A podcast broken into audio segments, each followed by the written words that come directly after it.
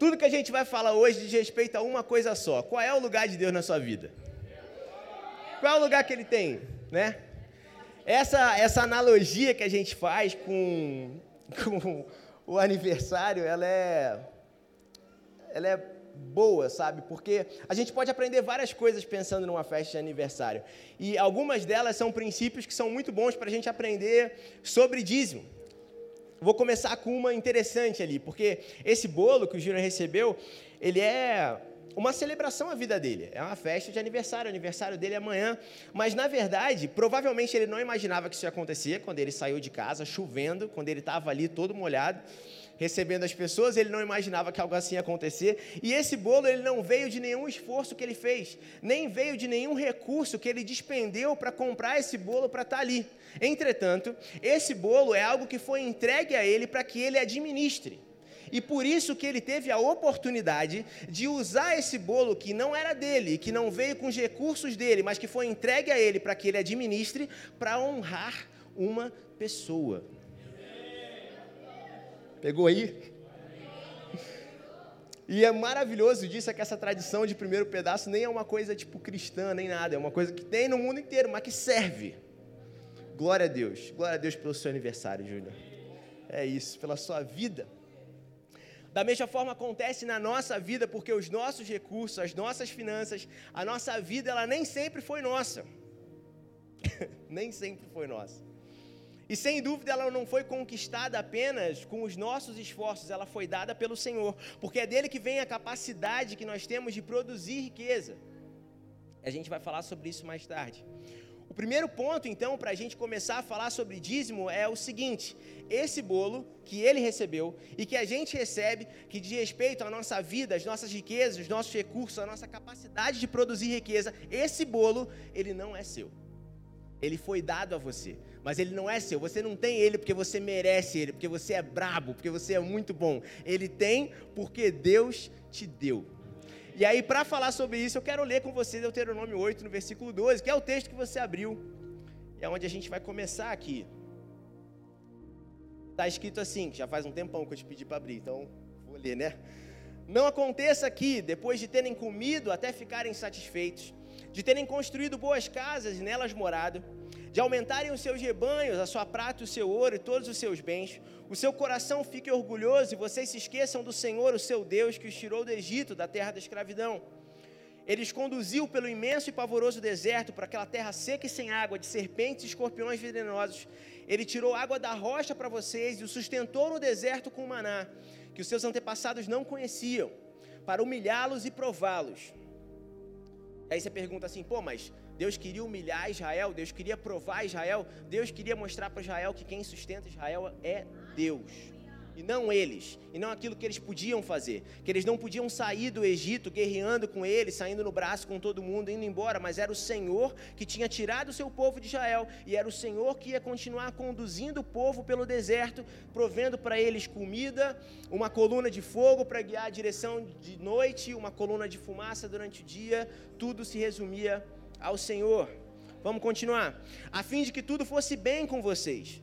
Não digam, pois, em seu coração a minha capacidade e a força das minhas mãos ajuntaram para mim toda essa riqueza, mas lembrem-se do Senhor, o seu Deus, pois é Ele que dá a vocês a capacidade de produzir riqueza, confirmando a aliança que jurou aos seus antepassados, conforme hoje se vê. Aleluia. Eu sei que é um texto longo, eu sei que talvez pareça um pouco maçante, mas ele representa uma verdade. A verdade de que é o Senhor que nos sustenta. E que mesmo que a gente olhe, sei lá, para a nossa conta no último dia do mês e tem um salário lá, e a gente atribua esse salário à nossa capacidade de trabalhar, essa capacidade também vem do Senhor. Isso está muito alinhado com outro texto que está em Tiago, no capítulo 1, no versículo 17, que diz o seguinte, 16 na verdade, abre aí se você puder. Tiago 1,16. Diz: Meus amados irmãos, não se deixem enganar. Toda boa dádiva e todo dom perfeito vem do alto, descendo do Pai das luzes, que não muda como sombras inconstantes.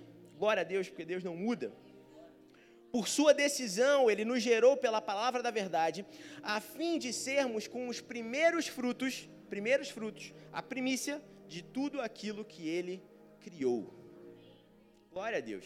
E esse texto é muito bom porque ele reafirma para a gente o fato de que é o Senhor que nos dá tudo aquilo que nós temos de bom, inclusive a nossa capacidade de trabalhar, inclusive aquilo que nos faz aptos a conversar, desenvolver os nossos relacionamentos, toda a nossa capacidade, todos os nossos dons, todos os nossos talentos, tudo isso vem do Senhor. E esse texto ele também introduz um conceito que é muito importante para a gente continuar falando.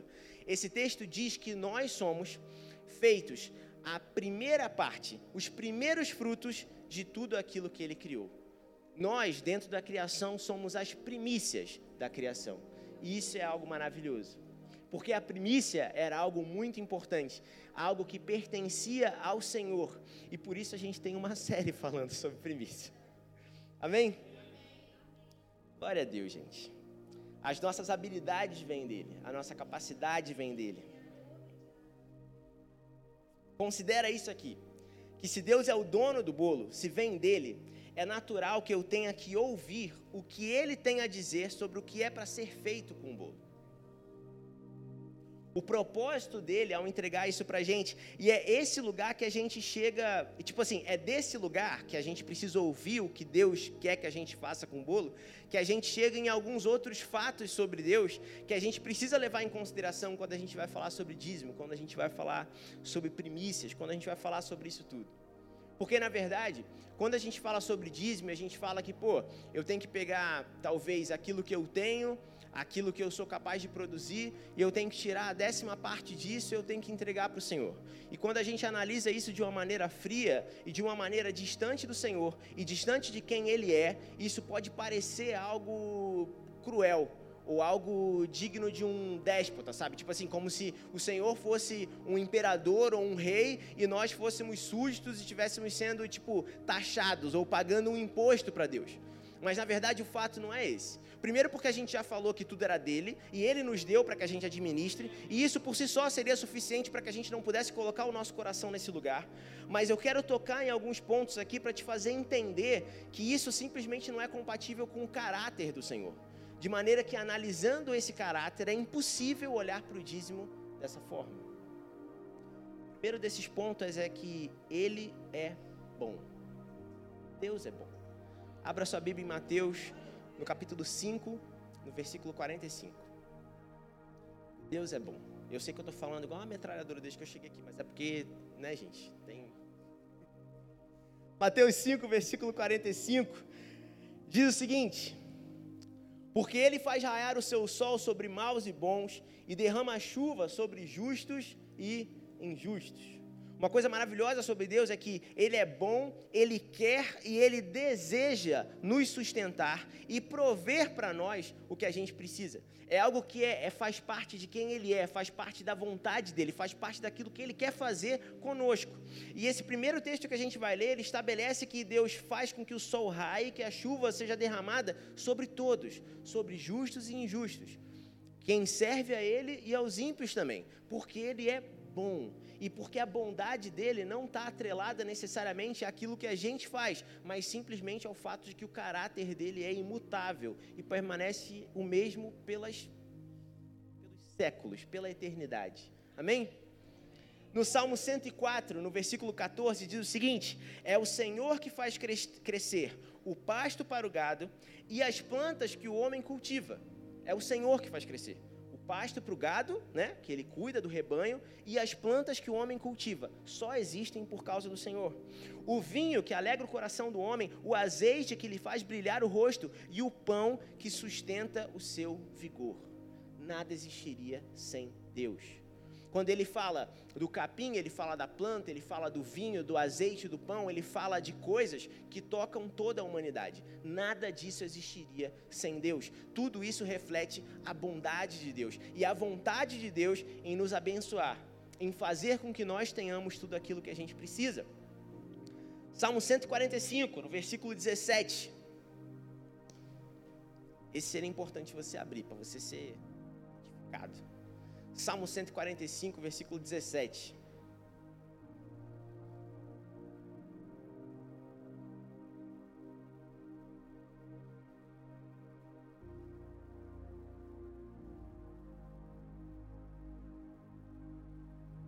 Diz o seguinte lá: O Senhor, ele é justo em todos os seus caminhos e bondoso em tudo aquilo que faz.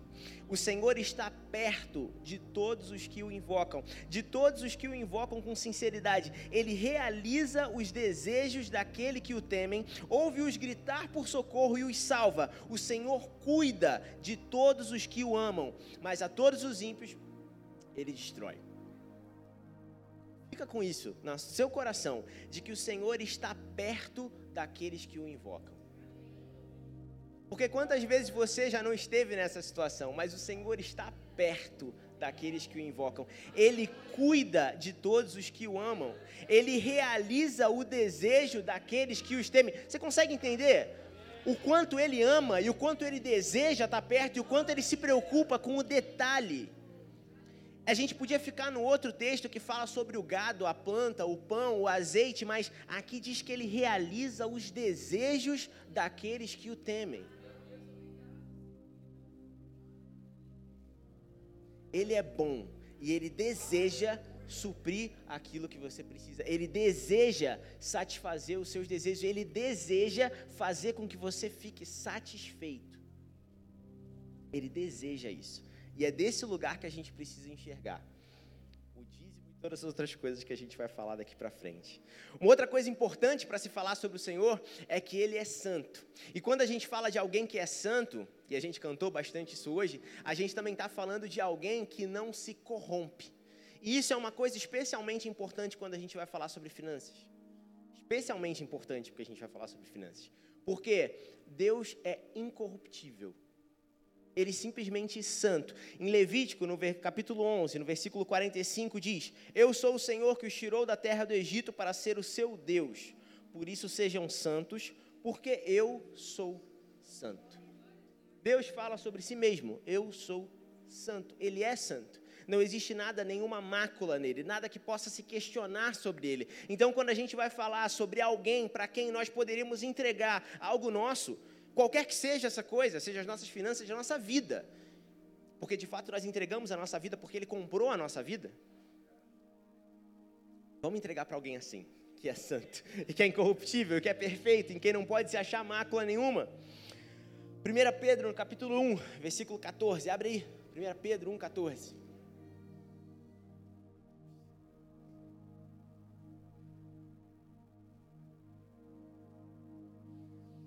Pedro 1,14 diz o seguinte: Como filhos obedientes, não se deixem amoldar pelos maus desejos de outrora, quando viviam na ignorância, mas assim como é santo aquele que os chamou, sejam santos vocês também em tudo que fizerem, pois está escrito: sejam santos, porque eu, Senhor, sou santo. Aleluia. Eu quero que você repare que a santidade de Deus faz com que Ele, que se importa conosco, que nos ama, que está perto de nós, como nós aprendemos lendo o Salmo 145, Ele nos oriente a sermos santos também. Ele nos conduz, Ele nos recomenda, Ele nos comanda para esse lugar de, de, de não corrupção, só porque eu fiquei com medo de falar incorruptibilidade. Ele nos comanda para esse lugar. Ele não deseja, portanto, que a gente se corrompa pela provisão que ele concede. Ele não quer, então, que a gente seja corrompido pelo bolo que ele entregou. No sentido de olhar para o bolo e, olhando para o bolo, ser levado pelo nosso desejo a ele, colocar no bolo expectativas que não são apropriadas para estar sobre aquele bolo. E aí você substitui esse bolo pelo seu salário, você substitui esse bolo pela sua empresa, você substitui esse bolo por qualquer outra coisa que você queira. O ponto é que o bolo, que é qualquer coisa que você queira, que encaixa na sua provisão, é algo que o Senhor te deu. E Ele não deseja que nós sejamos corrompidos por isso, no sentido de que isso nos impeça de fazer aquilo que Ele estabeleceu na palavra dele. Ele não deseja que isso aconteça. Por isso, ele cria mecanismos para que na provisão a gente mantenha o Senhor no lugar certo, no primeiro lugar das nossas vidas. E aí a gente chega na pergunta do para quem que você entrega esse primeiro pedaço? Porque ele deseja que a gente não se corrompa pela provisão que ele mesmo nos dá. E no momento em que a gente coloca essa provisão como o alvo da nossa fé, como o alvo da nossa esperança, como aquilo que me sustenta, como aquilo que é crucial para minha sobrevivência, eu estou tirando Deus desse lugar. E estou dizendo que eu preciso e não consigo viver sem o bolo, e não daquele que me deu o bolo. Ficou claro isso para você? E fazendo isso, tirando Deus do lugar que é dele, eu estou deixando de ser santo, eu estou me corrompendo pela provisão que ele colocou na minha vida.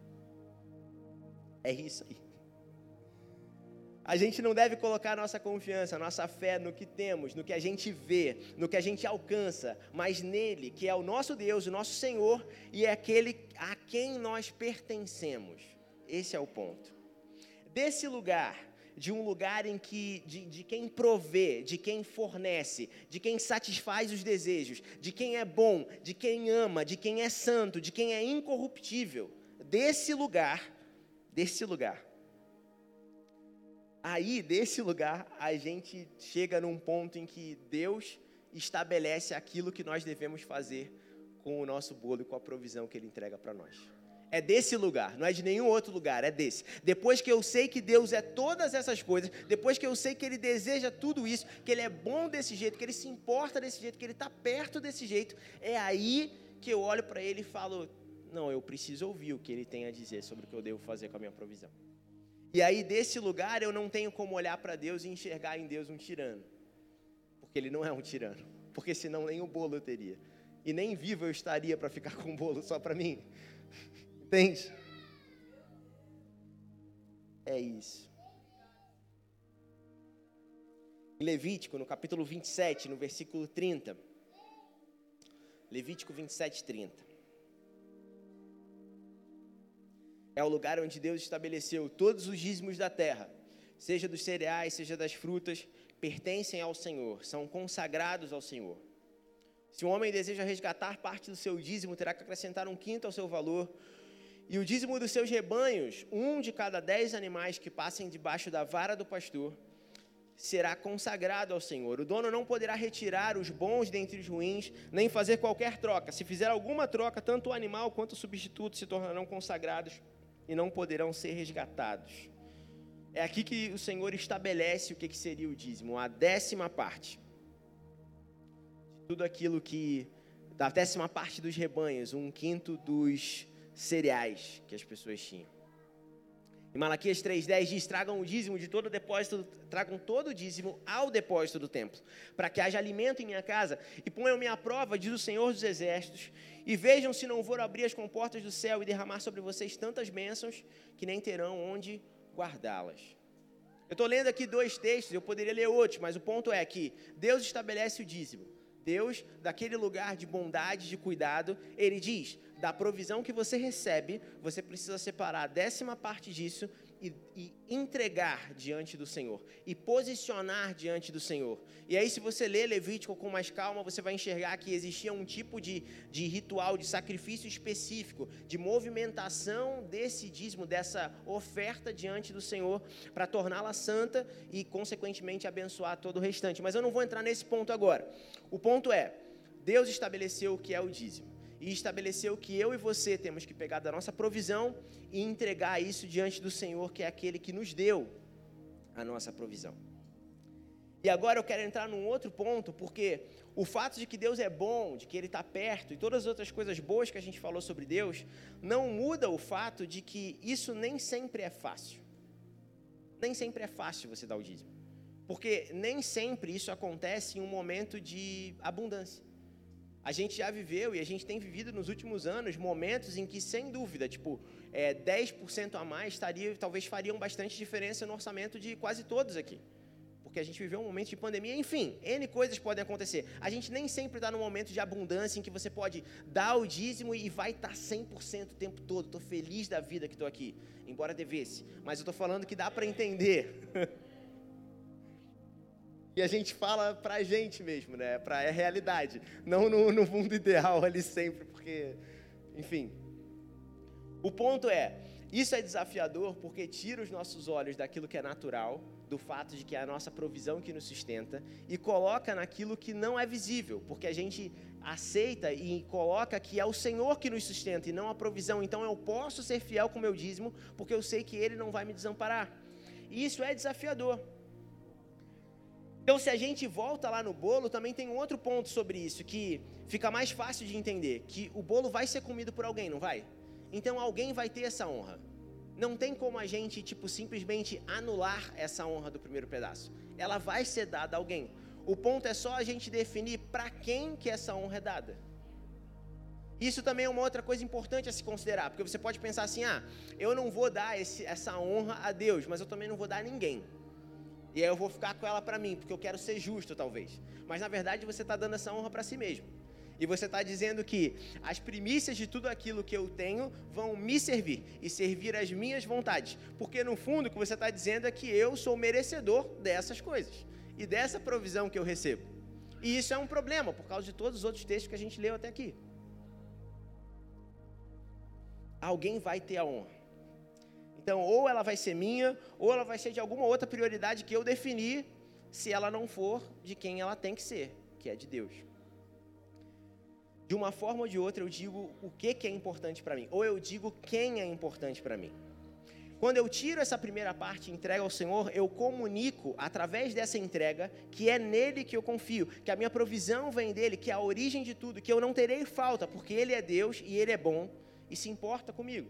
E é por isso que está escrito lá que o Senhor é meu pastor, de nada terei falta. Em verdes pastagens me faz repousar e me conduz a águas tranquilas. Restaura-me o vigor, guia-me nas veredas da justiça por amor de seu nome. Eu posso fazer isso porque isso, esse texto, é verdade. E é por isso que o salmista pode terminar esse capítulo dizendo: Eu sei que a bondade e a fidelidade me acompanharão todos os dias da minha vida, e eu voltarei à casa do Senhor enquanto eu viver. Aleluia. Avançando aqui, é, entendendo o quanto talvez isso pode ser complicado, existem promessas relacionadas à obediência desse princípio. Embora elas não fossem necessárias também, porque isso, isso tudo que a gente falou já era motivo para obedecer, mesmo que a gente não ganhasse nada com isso. Mas existem promessas que acompanham a obediência ao princípio. E uma dessas promessas é fartura, é abundância. Em Malaquias 3,10 que a gente leu, está escrito lá: tragam o dízimo todo ao depósito do templo para que haja alimento em minha casa. E aí depois ele fala: Ponham-me à prova, diz o Senhor dos Exércitos, e vejam se eu não vou abrir as comportas do céu e derramar sobre vocês tantas bênçãos que nem terão onde guardá-las. Impedirei as pragas devorem suas colheitas, e as videiras dos campos não perderão seu fruto, diz o Senhor.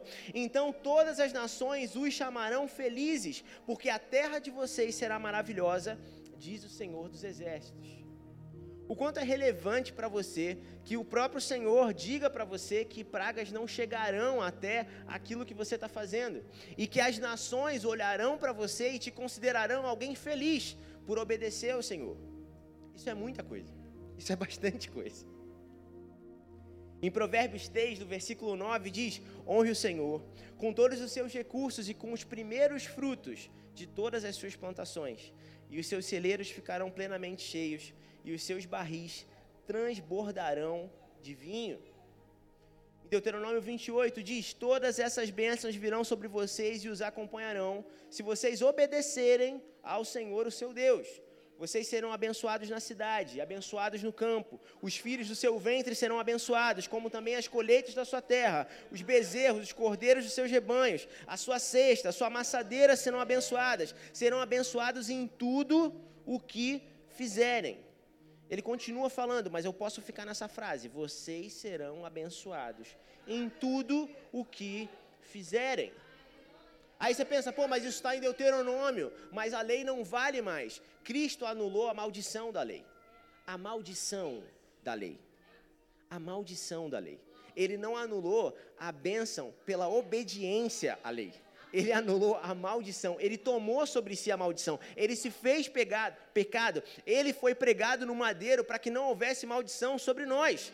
Mas a palavra do Senhor e o caráter dele é imutável, e aquilo que está escrito na palavra é aquilo que é a verdade. Jesus fala sobre si mesmo: Eu sou o caminho, eu sou a verdade e a vida. Se está escrito lá que eu serei abençoado em tudo que eu fizer, se eu for obediente à palavra, é porque eu vou ser. E você será. E isso tudo faz parte desse princípio que a gente está ensinando aqui hoje. Não só a ele, mas também a ele. Aleluia. Tem uma outra promessa que está relacionado não à fartura, mas que ela é muito relevante também, porque ela está relacionada à santidade. E para falar sobre isso, eu quero que você abra em Romanos, no capítulo 11, no versículo 16.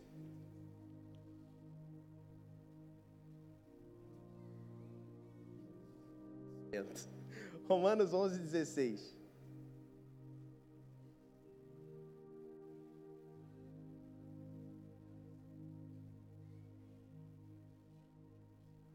Diz o seguinte: se é santa, a parte da massa que é oferecida como primeiros frutos, toda a massa também o é. E se a raiz é santa, todos os ramos também serão.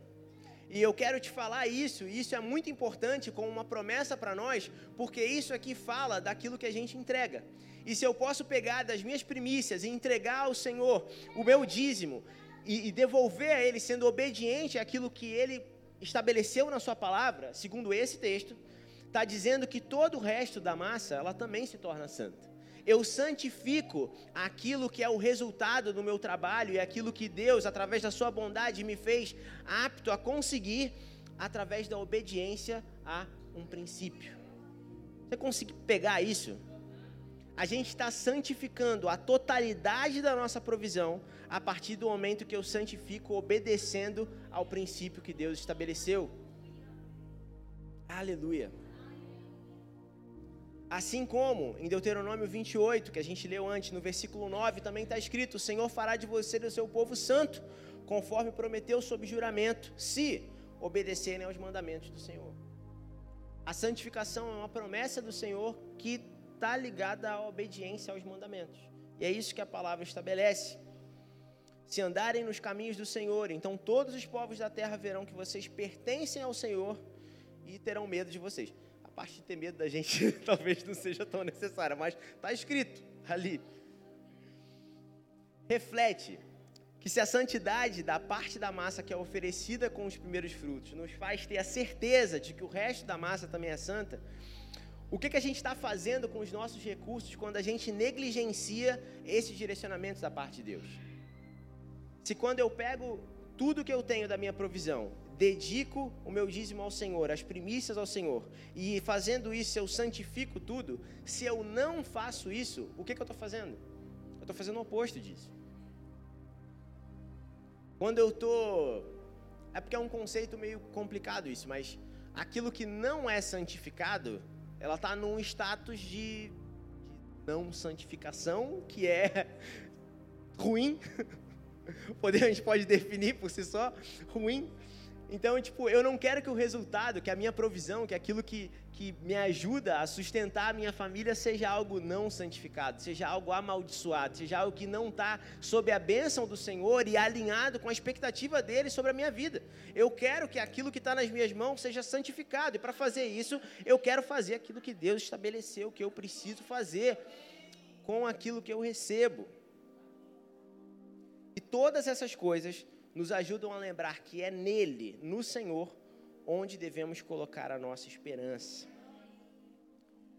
Eu vou finalizar dando alguns exemplos de pessoas que fizeram isso.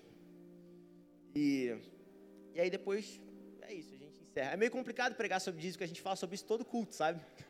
todo culto. Mas abra sua Bíblia em Gênesis, no capítulo 4. Mas tem coisas para falar, coisas boas para falar. Gênesis 4. No versículo 2 até o versículo 7. Aqui fala sobre Caim e Abel. E eu sei que você conhece a história, Caim e Abel. Mas eu não quero entrar no mérito do que Caim fez com Abel. Eu quero falar do que aconteceu antes. Então, tipo, esse versículo começa dizendo: voltou a dar a luz, né? Quem voltou a dar luz? Eva. Dessa vez a Abel, irmão dele, irmão de Caim. E aí diz: Abel tornou-se pastor de ovelhas e Caim agricultor. Então Abel era pastor de ovelhas, Caim era agricultor. Passando algum tempo, e aí isso aqui é importante que você entenda. Ele era, um era pastor e o outro era agricultor. Passou tempo, né? Passa tempo, o tempo vai passando. Depois de algum tempo, Caim trouxe do fruto da terra uma oferta ao Senhor. Então ele pegou do fruto daquele trabalho dele e trouxe uma oferta. Depois de um tempo que ele já era agricultor. Abel, por sua vez, trouxe as partes gordas das primeiras crias do seu rebanho. O Senhor aceitou com agrado Abel e a sua oferta, mas não aceitou Caim e a sua oferta. E por isso Caim se enfureceu e o seu rosto se transtornou. E eu quero que você reflita sobre isso, porque tem uma diferença grande entre a oferta que a Caim oferece e a oferta que Abel oferece. E a principal diferença entre as duas ofertas está no fato de que Abel pegou a gordura das primeiras crias do seu rebanho. Ele trouxe a primícia dele e apresentou diante do Senhor. Caim, que já era agricultor, tempo se passou e ele pegou da sua plantação uma oferta e colocou isso diante do Senhor. E essa oferta foi recusada pelo Senhor. A diferença é que uma era a primícia, a primeira parte, a primeira cria do rebanho de Abel. E dali ele tirou essa oferta e entregou. E o outro não era. No versículo 6, o Senhor disse a Caim: Por que você está furioso? Porque se transtornou o seu rosto. Se você fizer o bem, não será aceito. E aí, quando o Senhor fala isso para Caim, a gente chega num lugar em que, tipo, o Senhor não diria isso para Caim se Caim não soubesse o que, que ele está fazendo de errado. Deus olha para Caim e fala: se você fizer o bem, se você fizer aquilo que deve ser feito, você não será aceito como seu irmão foi aceito? Mas se não o fizer, saiba que o pecado, o pecado ameaça a porta, ele deseja conquistá-lo, mas você deve dominá-lo. E é a partir do versículo 8 Caim transtornado vai para cima de Abel e aí muita coisa acontece. Mas o ponto é, fica na sua mente com esses dois cenários: da oferta que Abel deu e foi aceita, e da oferta que Caim deu e não foi aceita. Avançando em Gênesis mesmo, mas no capítulo 14, a gente tem Abraão. E aí é um contexto meio complexo de te falar, mas Abraão entrou em guerra contra uma galera. Entre eles, um cara chamado Kedorlaomer Pô, podia se chamar João, podia se chamar. Tipo... Enfim, voltando a Abraão da vitória sobre Kedorlaomer e sobre os reis a que ele se havia aliado, o rei de Sodoma foi ao seu encontro no vale de Savé, isto é, o vale do rei. Então Melquisedeque, rei de Salém, sacerdote do Deus Altíssimo, trouxe pão e vinho e abençoou Abraão, dizendo: Bendito seja Abraão pelo Deus Altíssimo, Criador dos céus e da terra, e bendito seja o Deus Altíssimo que entregou seus inimigos em suas mãos. E Abraão lhe deu o dízimo de tudo. Reflete sobre isso, que Melquisedeque era rei de Salém e sacerdote do Deus Altíssimo, mas não existia tabernáculo. Isso foi antes de existir tabernáculo, antes de existir Moisés, antes de existir um sacerdote. Então Melquisedeque já era sacerdote antes de existir sacerdote. E onde que explica isso? Em Hebreus, no capítulo 7, no versículo 1, eu vou ler para você. Então Melquisedeque, rei de Salém, sacerdote do Deus Altíssimo, encontrou-se com Abraão quando esse voltava depois de derrotar os reis, e o abençoou. E Abraão lhe deu o dízimo de tudo. Em primeiro lugar, o seu nome significa rei de justiça, e depois rei de Salém, que quer dizer rei de paz sem pai, sem mãe, sem genealogia, sem princípios de dia, nem fim de dia, feito semelhante ao Filho de Deus, ele permanece sacerdote para sempre. Esse texto fala sobre Melquisedeque. E basicamente o que ele está falando sobre Melquisedeque é que Melquisedeque não é uma pessoa comum. Sem início de dias e sem fim de dias. Melquisedeque, ele representa o próprio Deus sem genealogia, sem pai, sem mãe, feito semelhante ao Filho de Deus, ele permanece sacerdote para sempre. Considerem a grandeza desse homem, que até mesmo o patriarca Abraão lhe deu dízimo dos despojos que ele recebeu. No mesmo capítulo, mais à frente, está escrito: o que acabamos de dizer fica ainda mais claro quando aparece outro sacerdote semelhante a Melquisedeque, alguém que se tornou sacerdote não por regras relativas à linhagem, mas segundo o poder de uma vida indescritível. porquanto sobre ele é afirmado: Tu és sacerdote para sempre, segundo a ordem de Melquisedeque. De quem que esse texto fala? De Jesus. Jesus sucedeu Melquisedeque, se tornando sacerdote para sempre. Ele se fez sacerdote como aquele que faz a propiciação pelo nosso pecado. Ele derramou o sacrifício para que nós fôssemos salvos. salvos. E esse Jesus, sacerdote para sempre, nosso Senhor e nosso Salvador, que declara em Mateus, no capítulo 23. E aí Jesus falando sobre o dízimo. Ele diz: "Ai de vocês, mestres da lei e fariseus, hipócritas, vocês dão o dízimo da hortelã, do endre e do cominho, mas têm negligenciado os preceitos mais importantes da lei. E aqui ele está falando sobre os fariseus. E ele diz: os preceitos mais importantes são a justiça, a misericórdia e a fidelidade. E ele diz: vocês devem praticar estas coisas sem omitir aquelas coisas. Você pratica a justiça, a misericórdia a fidelidade sem omitir tudo aquilo que eles já estavam fazendo. É Jesus falando sobre o nosso dever em continuar a fazer aquilo que a lei estabeleceu sobre os dízimos, que é o que eles estavam fazendo. Por fim, esse Jesus, que é sacerdote para sempre, que é nosso Senhor e nosso Salvador, aquele que fez a propiciação pelo nosso pecado, 1 Pedro, capítulo 1, abre aí, vou ler com você.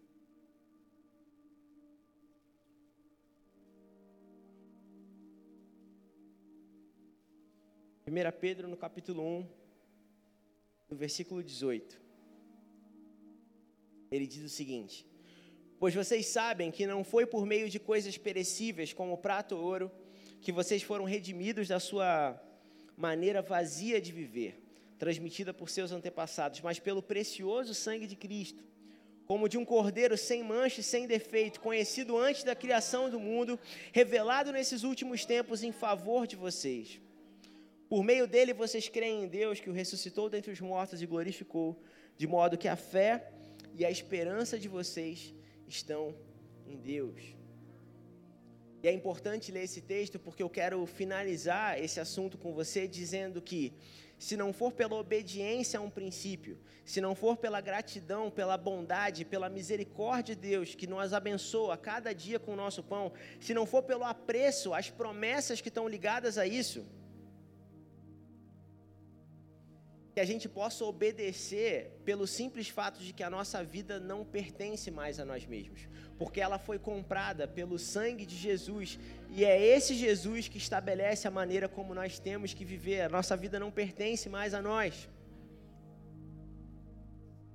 1 Coríntios 6 diz: Vocês foram comprados por alto preço, portanto, glorifiquem a Deus com o seu próprio corpo.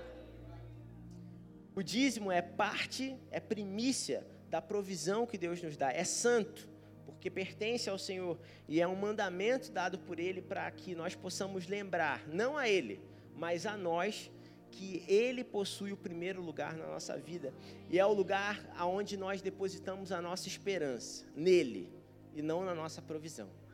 Amém? Ficou claro para você essas coisas? Caráter de Deus, aquilo que ele estabeleceu com os dízimos, a maneira como a gente não deve depositar a nossa confiança, a nossa provisão, mas no Senhor. Tá claro? É isso que a gente